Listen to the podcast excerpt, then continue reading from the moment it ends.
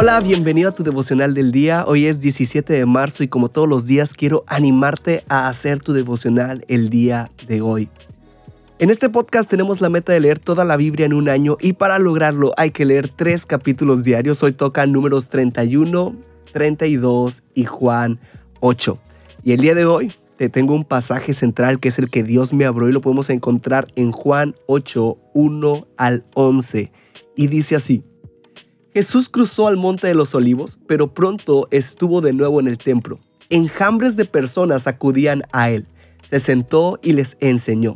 Los estudiosos de la religión y los fariseos trajeron a una mujer que había sido sorprendida en un acto de adulterio.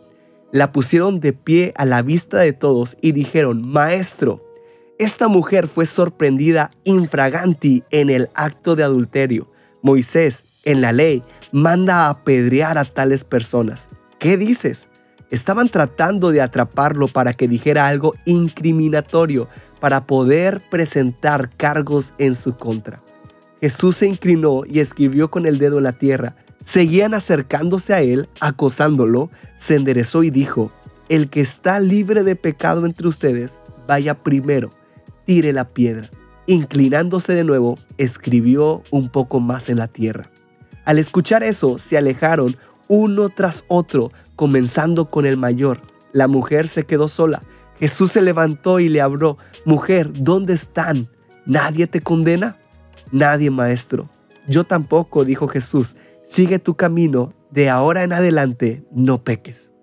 Esta es una de las historias más conocidas de Jesús en todo su ministerio. Los fariseos y los maestros de la ley estaban buscando una forma en que Jesús quedara mal.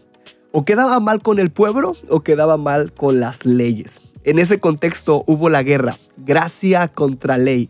La ley dice que debemos de matarla porque ha hecho pecado, pero la gracia, la gracia que Jesús predica, es de arrepentimiento y de segundas oportunidades.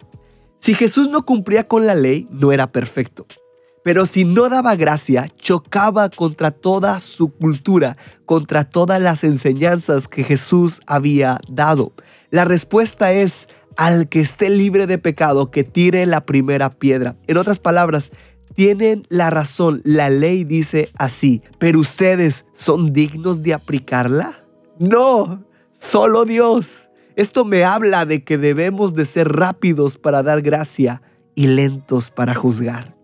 Quiero que meditemos en esto. ¿Eres rápido en aventar la piedra o eres rápido para interceder por otros? Quiero animarte a hacer tu devocional del día.